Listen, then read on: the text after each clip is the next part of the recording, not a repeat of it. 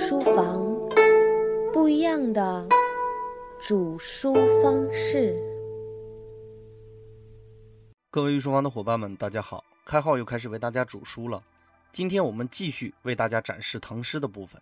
但凡伟大的时代，同时期伟大的人都具备齐名的特性。我们说诗，说到李白，就一定要说杜甫，就是李杜嘛。说到文章，说到韩愈，就要提到柳宗元，史称韩柳。说到书法呢，会说到颜真卿，就要讲柳公权，颜经柳骨。提到画作，吴道子，就得说李龙眠，就是吴李。我们今天讲盛唐，主要是指唐玄宗开元天宝时期。说到诗，除了李杜，我们要提另外一对诗人，就是王孟，即王维和孟浩然。孟浩然大王维二十岁。李白非常欣赏孟浩然，有诗为证：“吾爱孟夫子，风流天下闻。”杜甫对孟浩然也是非常的推崇，“赋意襄阳孟浩然，青石句句尽堪传。”孟浩然去世之后，王维也悼念他：“故人不可见，汉水日东流。借问襄阳老，江山空蔡州。”王维的这首悼念孟浩然的诗，已经具备了诗人的最高境界，从文章进入到作者。再由作者进入到欣赏者，然后从欣赏者进入到欣赏者自己的文章。孟浩然本人的确是政治圈外的人士，他最著名的诗当属《过故人庄》，其中我们记忆犹新的句子是“开轩面场圃，把酒话桑麻。待到重阳日，还来就菊花。”这就是典型的田园诗。田园诗创始自陶渊明，发扬于孟浩然。与其齐名的王维有所不同，王维是开元年的进士。擅长诗画，尤其精于山水画。后人评价他诗中有画，画中有诗。我们不难看出的是，他的诗中包含了很多佛学的思想。再举几个例子供大家赏析：雨中山果落，灯下草虫鸣，包含了静中才有的禅理。再比如月出惊山鸟，时鸣春涧中，还有秋山敛鱼照，飞鸟逐前旅，彩翠十分明，西兰无处听。包含了佛理禅味，包括后来的王维的画作，都是从诗中演变而来的。晚年的王维隐居在长安终南山，看起来是隐于，但是有诗云：“晚年唯好静，万事不关心。”却又说：“田夫何处至？相见语依依。”寄此谢协意，怅然歌示威。最后提到的示威出自《诗经》，寓意政治上的失意。他虽然羡慕闲适的生活，也厌倦了政治的周旋。但是却心从惆怅、郁郁不得志之感。陶渊明、王维、孟浩然三人都是田园派的诗人。陶孟二人对于田园诗意境的理解在王维之上。陶渊明的诗从孔孟的思想转化而来，王维的诗都带着佛理，而且带有浓烈的政治意识。而讲到李白，就会比较难于评论。他在当时社会上的地位、名气远远在杜甫之上，是一位社会文学家。现在我们依然觉得李白的名气更大一些。但实际上，我们对李白的了解非常少，他的真实姓名和籍贯，包括李白逝世的说法，都众说纷纭。他的家世是什么样的，也说不太清楚。他平日里经常和道士来往，经常云游四方，被流放过，也得意过。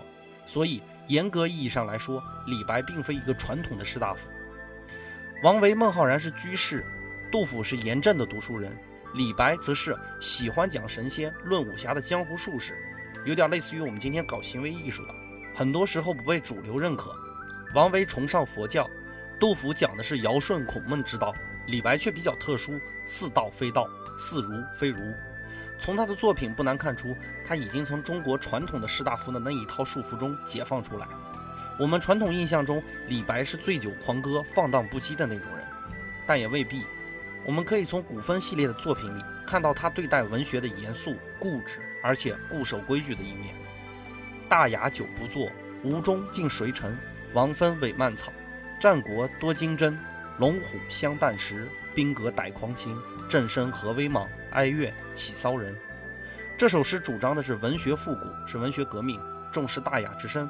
可见李白的狂妄仅仅是表象，他对于文学的理解超过了很多人的理解，是自成一体的。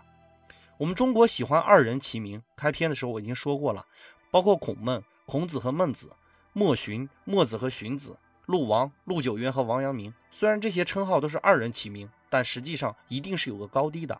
比如我们今天说的李杜，如果单纯的站在文学境界的高度来看，杜甫要远胜于李白的境界。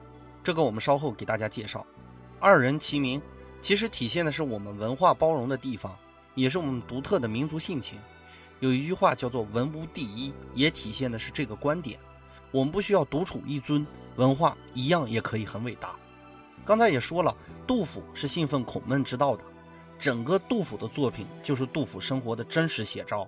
如果体系的去读杜甫的作品，不难发现，杜甫其实心中有怨恨的，但是这种怨恨被他深深克制在了心底。社会不看好他，他并不责怪社会，而是更加用心的回馈社会。钱穆先生认为，唐朝三百年贡献最大的当属杜甫了。杜甫崇拜诸葛亮，“茅屋为秋风所破歌”就是诸葛亮带给他的灵感，皆是因为诸葛亮心细设计这一点，深深的打动了杜甫。学者具备两种特性，第一种是自身表现的能力，就是你在世人面前展现出你的才华；而第二种是有较好的传承的方法。孔子就具备这两点，包括后来的王守仁也是如此。杜甫尊重每一位作家，不论古人还是今人，他还是坚定的支持昭明文学推广的人。杜甫认为写作必须字字妥当，比如他自述道：“毫发无遗憾，波澜独老成。”随即又说。晚节介于诗律细，可见他对文学的功底的要求极高。杜甫又认为，好的写作一定是伴随大量的阅读的，有诗为证，读书破万卷，下笔如有神。甚至杜甫认为，写作要做到语出惊人，才能表达文学家全部的生命。倘若文字不是用来唤醒的，那么就没有存在的价值。语不惊人死不休，就是出自杜甫之笔。以上我们所述杜甫的态度，恰恰是后代文人所推崇的。这些态度，直到我们今天还在坚实的遵守。从这个意义上来讲，杜甫的文学造诣远远超过了李白。就像孔子和老子一样，老子的东西字字珠玑，但后人对于老子的评价远远低于孔子，因为孔子致力于把自己的学术传承下去，而非曲高和寡。老子的《道德经》恰恰鲜有人懂，造成了很多文化的门槛。这也给我们今人一些思考。很多领域的专家致力于把这个行业做到最深刻。我们有世界顶尖的科学家，却没有世界顶尖的学府；有世界最快的计算机，但没有世界上最好的电子产品的公司。我们的老夫子一口一句“知乎者也”，却没有人考虑文化要怎样传承，没有努力的把文化做到平易近人。这真的是在发展文化，还是把文化越做越窄？杜甫的品格，真的是我们现代人应该思考的课题。今天的语音就播讲到这里，感谢大家的收听，我们下节再见。